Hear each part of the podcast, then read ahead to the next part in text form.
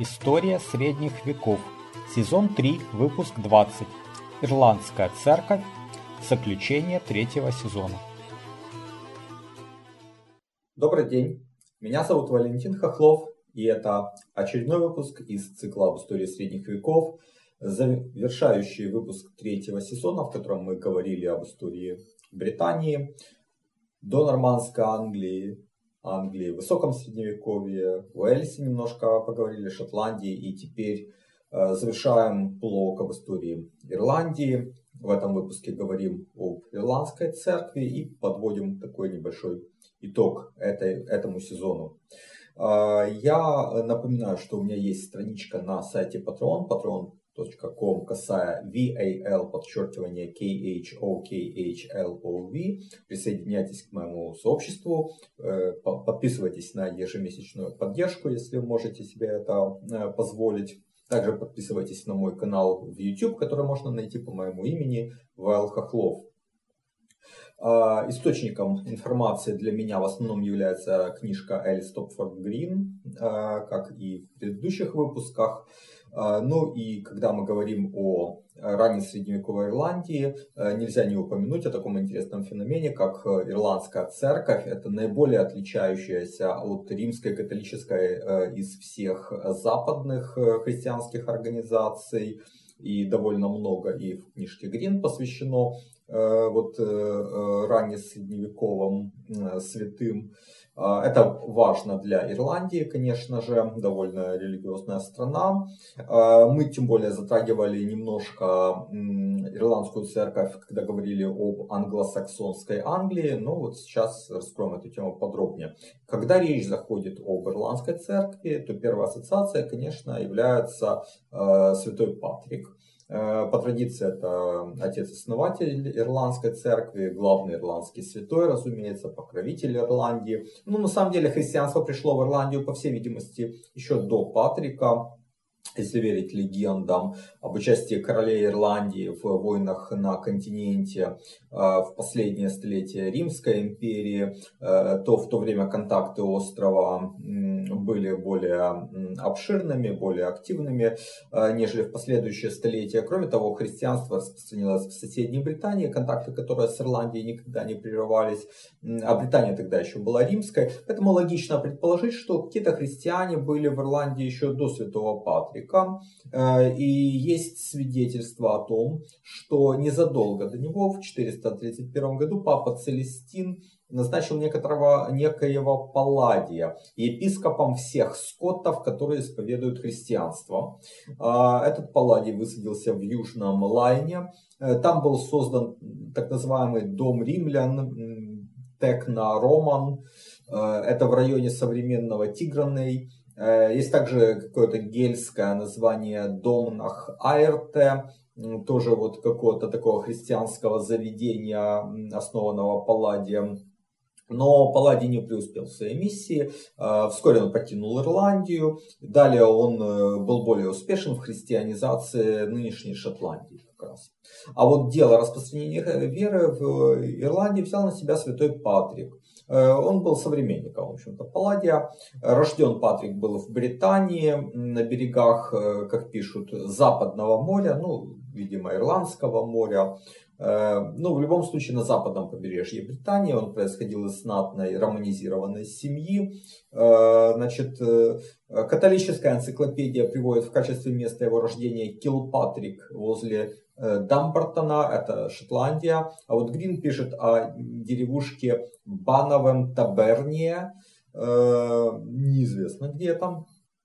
Но около 405 года молодой Патрик попал в рабство к гэлам, которые совершали набеги на э, побережье Британии. Ну и, по всей видимости, он тогда должен был родиться в конце IV века. Ну, правда, есть другая теория, которая основывается на датировке смерти Патрика 492 или 493 годом. Тогда он должен был бы рожден быть позднее. Ну, если, конечно, не верить э, легендам, что он умер в возрасте 120 лет, э, к чему у меня есть очень большое сомнение.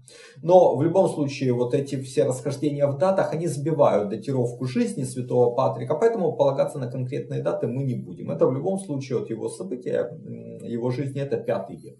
Значит, считается, что после пленения юноша 6 лет провел в плену, в рабстве, вернее, э, в Уледе на северо-востоке Ирландии. Э, после чего он услышал голос ангела, что вскоре будет освобожден и вернется домой. Патрик бежит, попадает на корабль, который там везет э, собак на продажу в Британию из Ирландии. Там корабль куда-то попадает неизвестно куда, там приключения, опять недолгое рабство. Через два месяца Патрик опять бежит и наконец добирается в Британию до своей родни дни.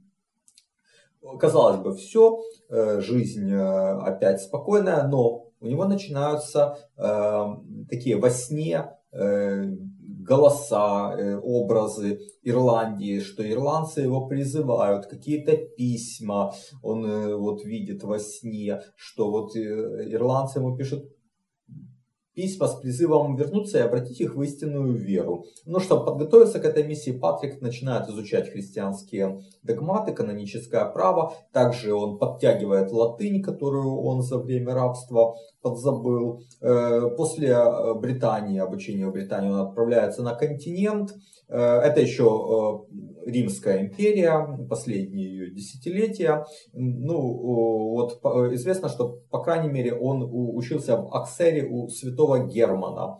И э, где-то вот в 432 году Герман э, рукоположил Палладия в епископы и рекомендовал папе отправить его в Ирландию э, на смену Палладию. Я прошу прощения, рукоположил Патрика, конечно же, значит, Герман. И вот согласно книге Грин, Патрик вначале высадился на территории Ирландии в Лайне, ну, примерно там же, где до него высадился Палладий.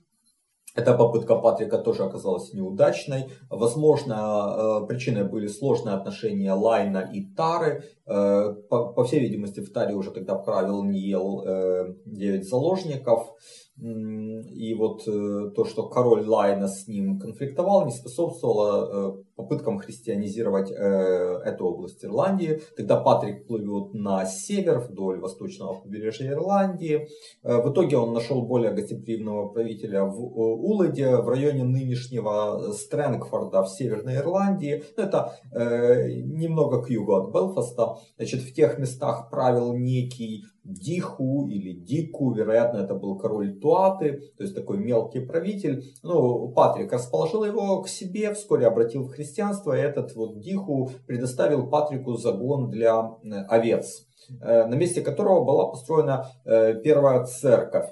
Ее еще называют Саул. Это в местечке Ликайл, недалеко от нынешнего городка Даунпатрик, где впоследствии святой, в общем-то, и будет похоронен. Значит, в принципе, этот район Ирландии стал ключевым для Святого Патрика. Это его первый миссионерский успех, э, это и место его погребения в Даун-Патрике. Э, а недалеко к западу от э, этого городка находится Арма. Это уже такой город более значительный. Это епископская кафедра Патрика и в будущем кафедра архиепископа Ирландии. Главная кафедра Ирландии. Значит, в первой половине пятого века Ирландия была, пожалуй, единственной европейской страной, где сохранились силу древние кельтские обычаи друидизма. Друиды имели большое влияние. Э, они, конечно, крайне негативно отнеслись к миссии Патрика, конкурент. Значит, в Таре в ту пору правил уже сын Ела девяти заложников Лоэ Гайра. Значит, в канун Пасхи друиды убедили Верховного Короля в том, что нужно запретить зажигать все огни до того, как зажжется огонь э, в дворце э, самого э, короля. А, и они дали пророчество, что если какой-то огонь не будет потушен, то этот огонь вообще никогда не будет потушен будет гореть в Ирландии вечно. А Патрик в ту пору пришел к Таре, расположился там лагерем недалеко от города и развел пасхальный огонь, потому что канун Пасхи. Вот по его агеографии и друиды, и воины короля пытались погасить огонь, не смогли. И на следующий день, в Пасху, Патрик облачился вот, в епископское облачение, пришел в Тару. Друиды пытались его остановить, воспрепятствовать, э, там всякие магические ритуалы. Все было тщетно. Значит, э, то, что Патрик преодолел сопротивление, произвело впечатление на двор короля. Ну, конечно, не на всех. Там единицы сначала обратились и поддержали Патрика. Э, но постепенно, э, постепенно все больше и больше аристократия стала переходить вот на сторону Патрика, стала обращаться в христианскую веру, хотя сам король Лоэгайра э, так и не стал христианином. Но, тем не менее, он далее не препятствовал деятельности святого. Патрик расширял э, свою эту миссионерскую деятельность и не только среди аристократии, но и среди простых людей. У него было довольно много сторонников из-за его такой строгости, скромности, ну, достаточно такой честной жизни. Значит, распространение христианства в Ирландии приводит к увеличению числа, ну, можно так сказать, диацезов, то есть элементов э, церковной организации. Э, то ли сам Герман прислал из эксеров э, помощь Патрику вот своих людей, то ли это были люди, которые еще остались с миссией Палладия. Но мы видим, по крайней мере, трех Э, гало-римлян, а может быть кто-то из них был ирландцем, но получившим обучение у того же святого Германа. Э, ну и вот эти вот три человека, о которых мы знаем, они возглавили епископские кафедры в середине V века. Это Секундин или Сехнал. Э, он стал епископом в Домнал Сехнайл вблизи Тары. Ныне это Дуншаулин. И вот этот диоцез покрывал Миде. Ну, диоцез условно, ну, такая церковная территория. А вторым был Ауксилий. То ли это был брат Секундина, то ли это был племянник Патрика. Ну, тут версии есть разные. Может, это вообще там не связанный с ними человек. Но может, это просто соученик Патрика в Оксере. Так вот, этот Ауксилий э, возглавил диоцез э, с центром в Киллаше. Это северный Лайн, э, недалеко от нынешнего городка Нейс.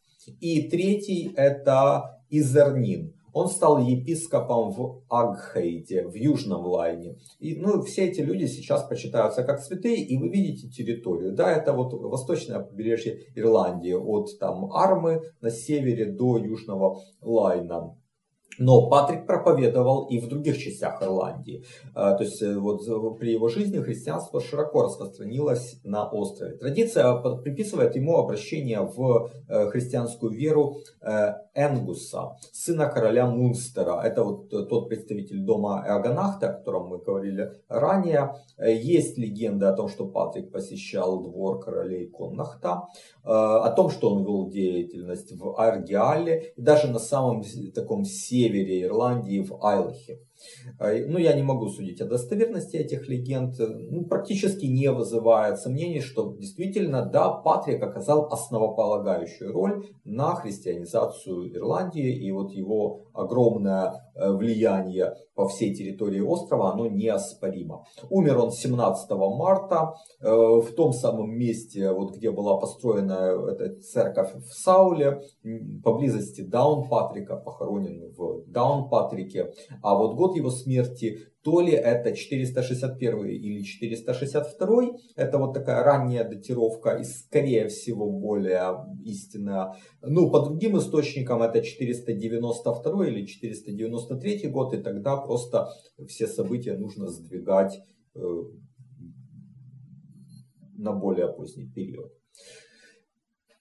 Как мы говорили э, ранее, одной из отличительных особенностей Ирландской церкви является то, что ее центрами были монастыри, а не городские общины. Ну, города для Ирландии вообще были не характерны того времени. Э, первый же монастырь в Ирландии был основан около 484 года святым Эндой в Киллани на острове Аран. Это самый запад Ирландии, это вот на севере королевства Мунстер причем вот в Атлантическом океане уже на, на острове.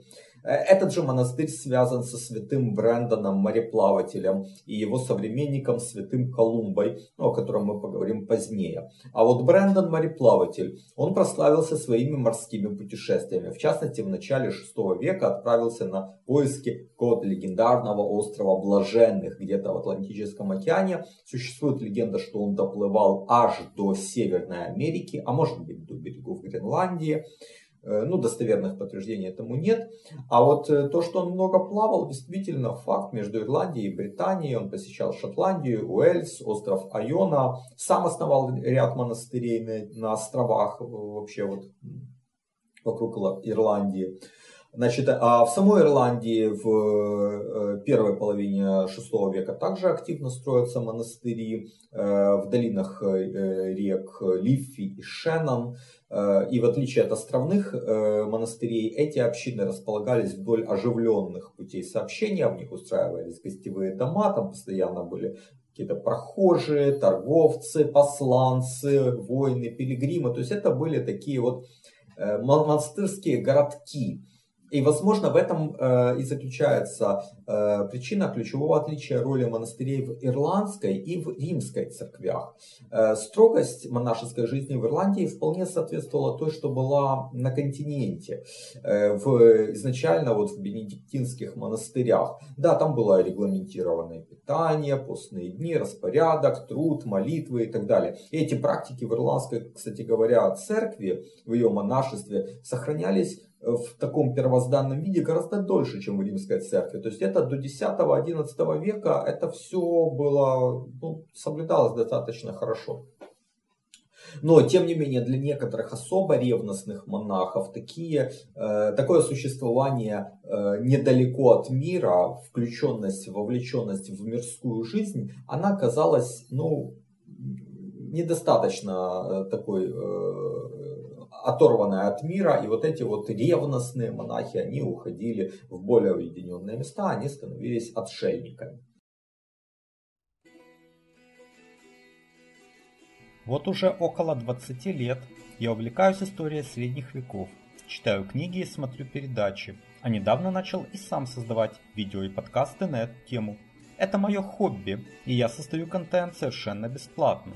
Но если у вас есть желание и возможность поддержать мой труд материально, то присоединяйтесь к моему сообществу на сайте Patreon.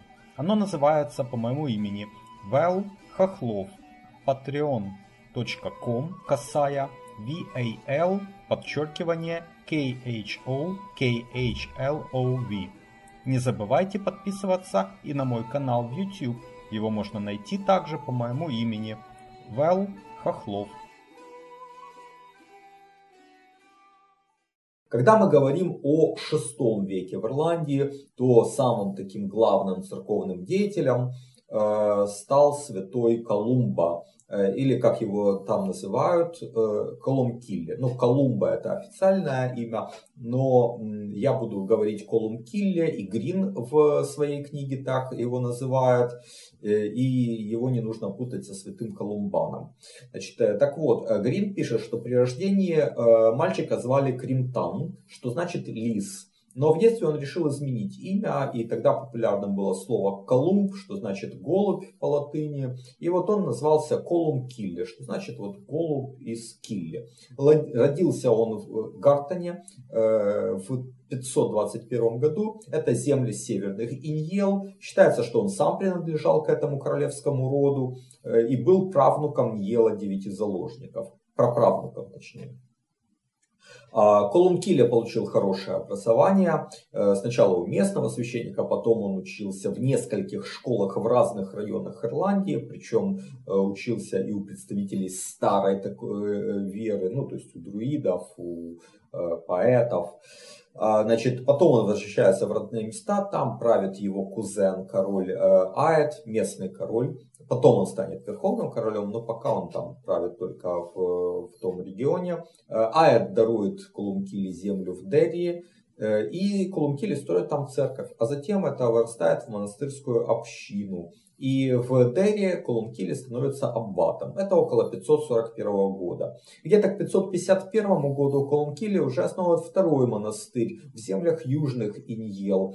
А тогда верховным королем был э, Диармайт, как раз из этой ветви рода южных иньел. Отношения между ним и аббатом были ну, натянутые, скажем так. Несколько раз они вступали в конфликты э, по там, разным поводам.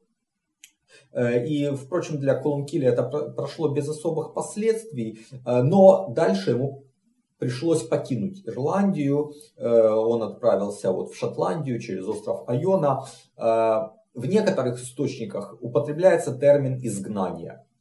Но вряд ли. Вот Грин все-таки склоняется к тому, что изгнанием или таким э, вынужденным э, отъездом из-за конфликта с Верховным Королем это таки не было. Э, видимо, Колумкили пригласил в Шотландию король Делриеде, а Делриеде это королевство, которое тогда располагалось и на северо-востоке Ирландии, и на островах в Ирландском море, и э, на юго-западе нынешней Шотландии. И вот король Делреда пригласил Колумкиле посетить его эти вот владения в Британии, и он поэтому туда отъехал. Более того, этот король подарил ему остров Айона.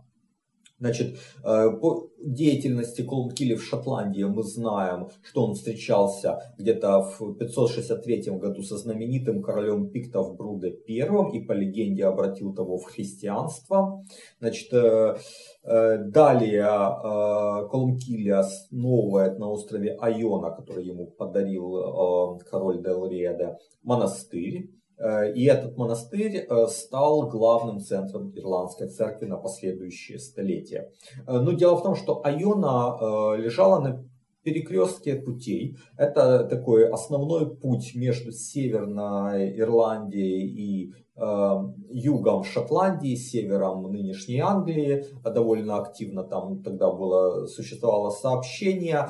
Там недалеко были и королевства, и земли пиктов, и королевство бритов Стратклайд. Это вот был такой как бы местный хаб в моря, в Ирландском море. Э, Колумкиле поселился в этом монастыре и управлял оттуда, ну, такой своей, можно сказать, духовной империей, потому что под его большим влиянием были другие монастыри как вот те, которые он основывал в Ирландии, в Дерри и так далее, э, так и монастыри в землях пиктов и бриттов, Э, значит, и он стал таким вот духовным лидером большой области, которая ну, включала в себя практически всю Ирландию, э, север Англии, э, юг Шотландии, то есть вот земли, лежавшие по, на обеих больших островах. Значит, и влияние его можно объяснить рядом причин. Во-первых, вот, собственно, то, что он основывал монастырские общины и оставался их таким вот Э, духовным лидером, хотя и не жил в этих общинах. Значит, это были монастыри в Ирландии, в Шотландии, в Стратклайде. Э, далее, это его родственные связи с правителями различных королевств. Особенно этот фактор усилился, когда вот его кузен Аэт стал верховным королем Ирландии. Значит, а в-третьих, это его личные данные, его характер, его мудрость, сила воли. Вот он был таким, видимо, человеком, к которому прислушивались, который там мог рассудить, который мог там даже принудить к каким-то действиям. Его часто призывали посредником в различных спорах. В частности, он посредничал как раз в конфликте короля Делриеды Аэдана и верховного короля Ирландии Аэда. Но для нас крайне важным является другое, то, что имело последствия на многие века. Это позиция Колумкилли в вопросах друидов и поэтов. Эм, мы говорили в предыдущем выпуске о том, что э, вот умения или там способности и поэтов, и друидов, они ценились в дохристианской Ирландии и были своего рода альтернативными социальными лифтами. То есть человек мог быть не королевского рода, не богатым, но если он был или там хорошим ремесленником, или поэтом, или врачом, или там друидом, он мог подниматься до уровней по социальной лестнице, сравнимых с королями. Э, значит, э, э, святой Патрик был противником друидов, то есть он как бы такой классический христианин. А вот у Колумкилли было по этому поводу совсем другое мнение. Он получил образование у друидов и поэтов. Он понимал важность сохранения вот этой исторической традиции Ирландии, которая больше нигде не существовала. Это уникальная страна да, Европы, где этот кельтский элемент сохранился в неприкосновенности. И вот то влияние, которое в Ирландии Колумкилли имел, а оно было, наверное, решающим, более даже важным, чем влияние Верховного Короля, Э, вот это влияние Колумкили использовал на то, чтобы не допустить преследования там, друидов э, и так далее, сохранить поэтические школы, сохранить традиции дохристианского образования. То, что в континентальной Европе было во многом утрачено. А в, в Ирландии это сохранилось. И это, на мой взгляд, ну и также вот, не, не только это мой взгляд, это, в общем-то, и позиция Грин, которую я в этом смысле разделяю, что вот это вот так, такая позиция Колумкиля, такое его отношение к дохристианским культурным традициям привело к тому, что они сохранились.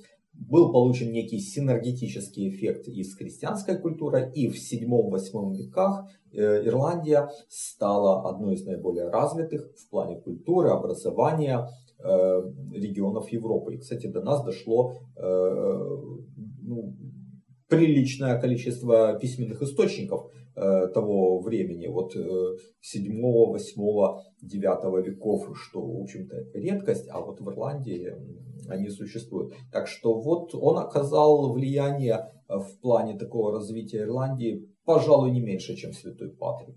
Значит, Колум Килли умер в монастыре Айона 9 июня 597 года в возрасте 75 лет последующие столетия этот монастырь процветает. Как я уже говорил, это главный центр ирландской церкви на несколько столетий. В выпусках об истории Англии мы его упоминали. Например, в первой половине 7 века король Нортумбрии Освальд э, еще в изгнании, до того, как стать королем, он жил на острове Айона. Когда он вернулся и получил трон Нортумбрии, он как раз э, призвал деятелей ирландской церкви с монастыря э, Айона для э, христианизации Нортумбрии. Там было несколько епископов как раз э, из Айоны.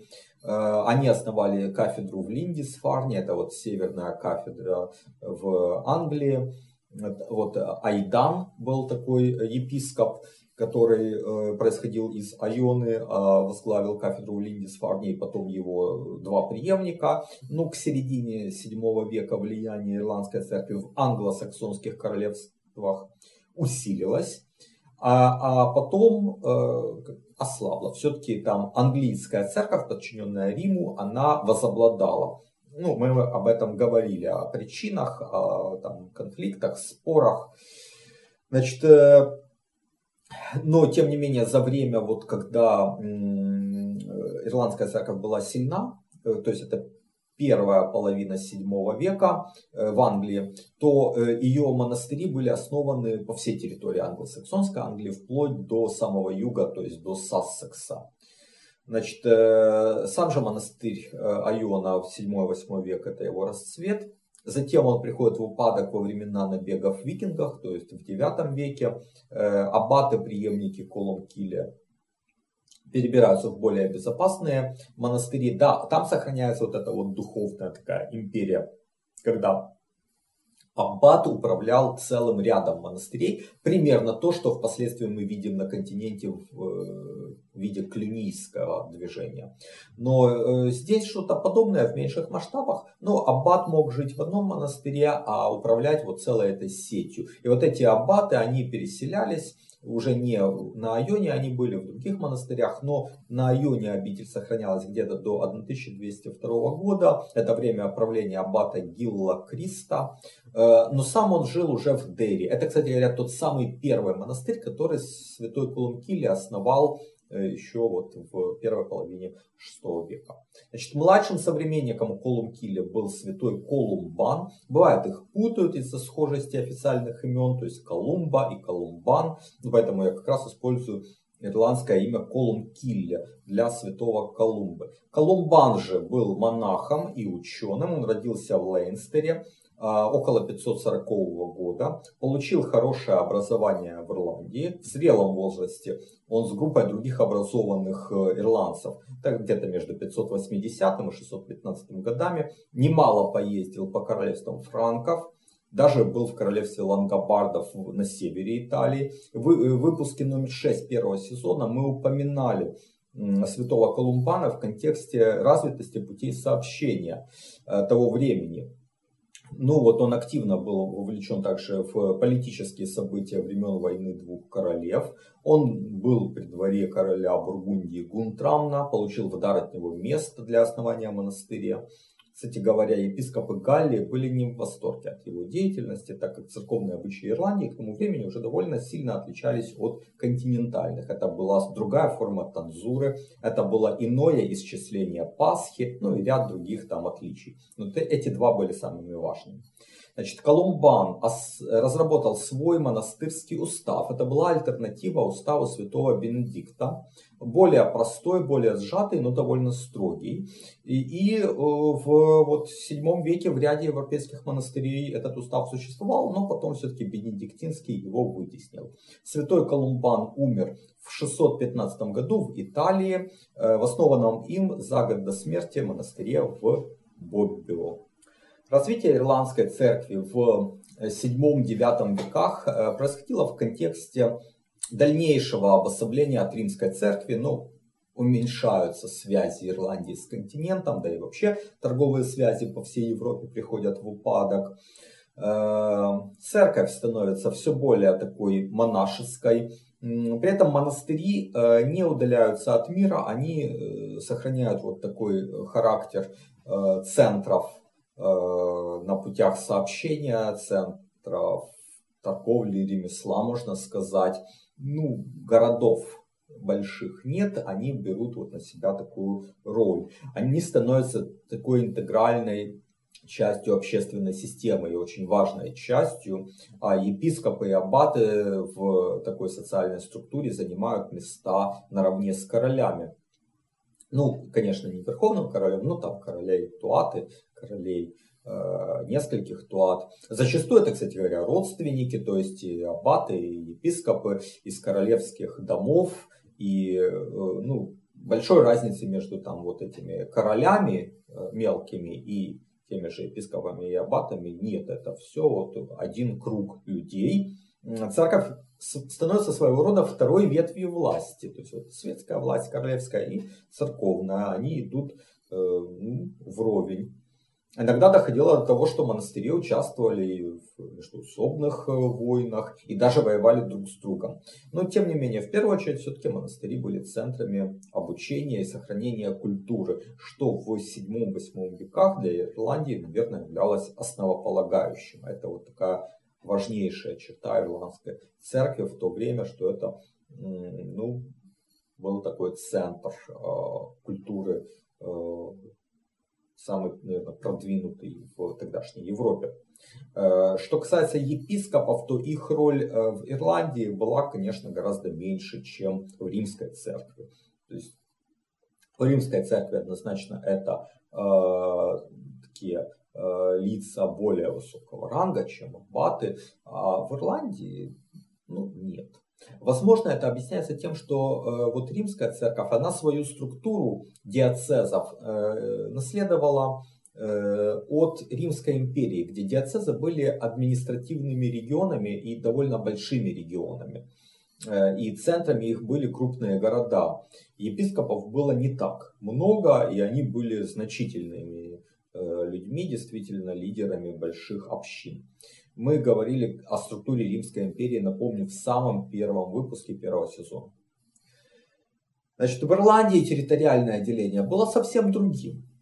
Там было множество туат. Вот мы говорили от 100 до 150 туат. Мелкие королевства, мелкие общины. Городов практически не было. А в то же время туаты были довольно самостоятельными единицами. И, по всей видимости, уже к 8 веку в каждой туате был свой собственный епископ.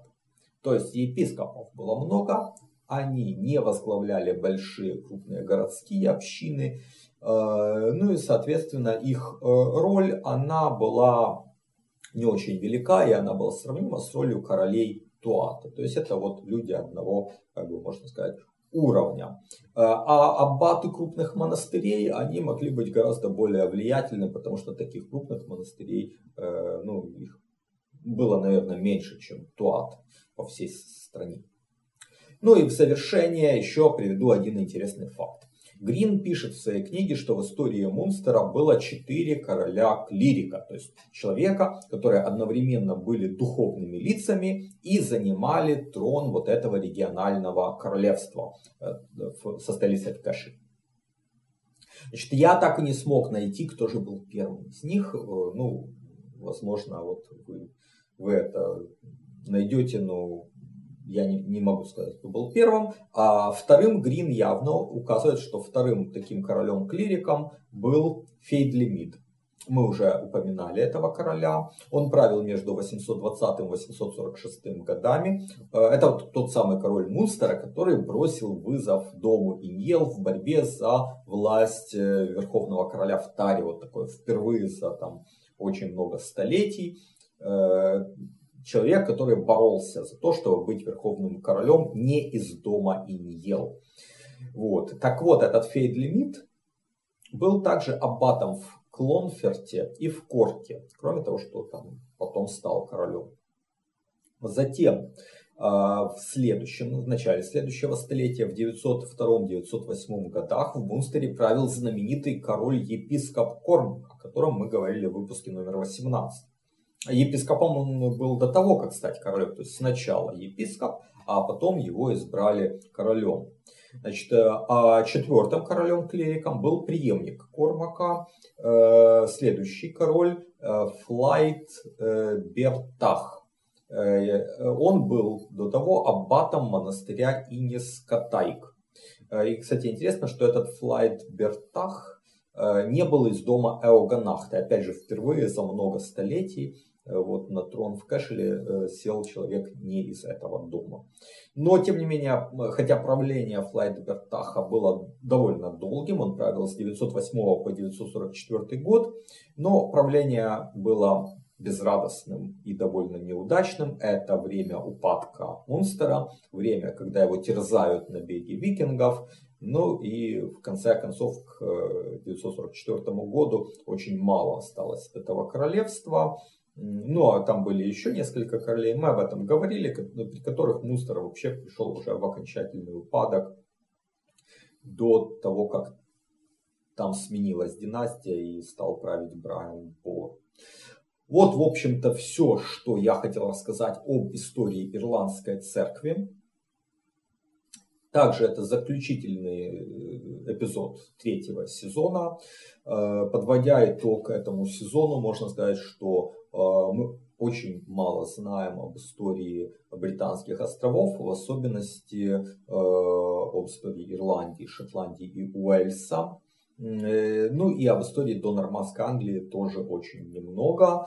Мы больше знаем уже после Вильгельма Завоевателя, что происходило, когда Англия вошла в контекст европейской такой истории. Но эта тема, как вы видите, крайне интересна, очень необычная.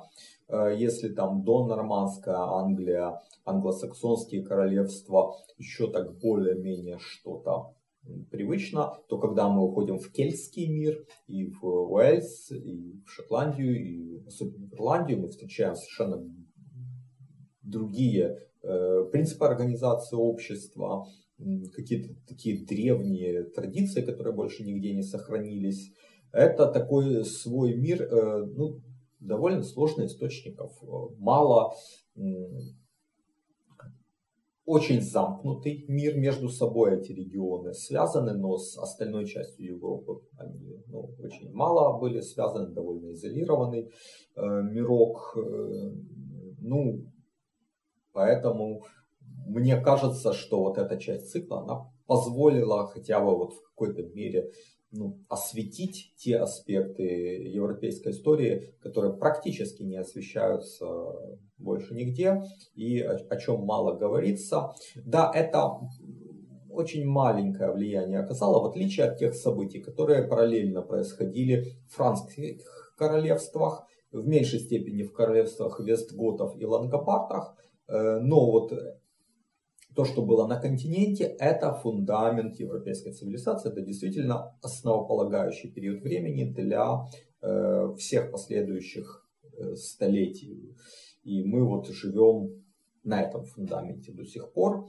А, то, что происходило на территории Британских островов до нормандского завоевания, ну, это в довольно незначительной степени Э, прошло последующее столетие, и скорее это представляет интерес такой чисто теоретический, как было там, что, что было и что ну, утрачено навсегда. Это очень интересные вещи, но они оказали мало влияния на нашу современную жизнь. Так что завершили мы обзор истории Британских островов в раннем и высоком средневековье. Э, следующий сезон э, я вижу это история Иберийского полуострова, Испания, Португалия нынешняя. Там, мне кажется, тоже есть довольно много чего интересного, о чем не очень так сильно много информации, но посмотрим.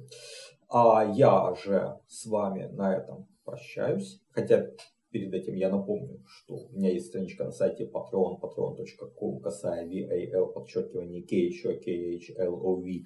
Присоединяйтесь к моему сообществу, подписывайтесь на мой канал YouTube. А, пользуясь случаем, я хочу поздравить вас с наступающими, а может быть уже к моменту выхода выпусков и наступившими праздниками, с новым 2022 э, годом и с Рождеством Христовым.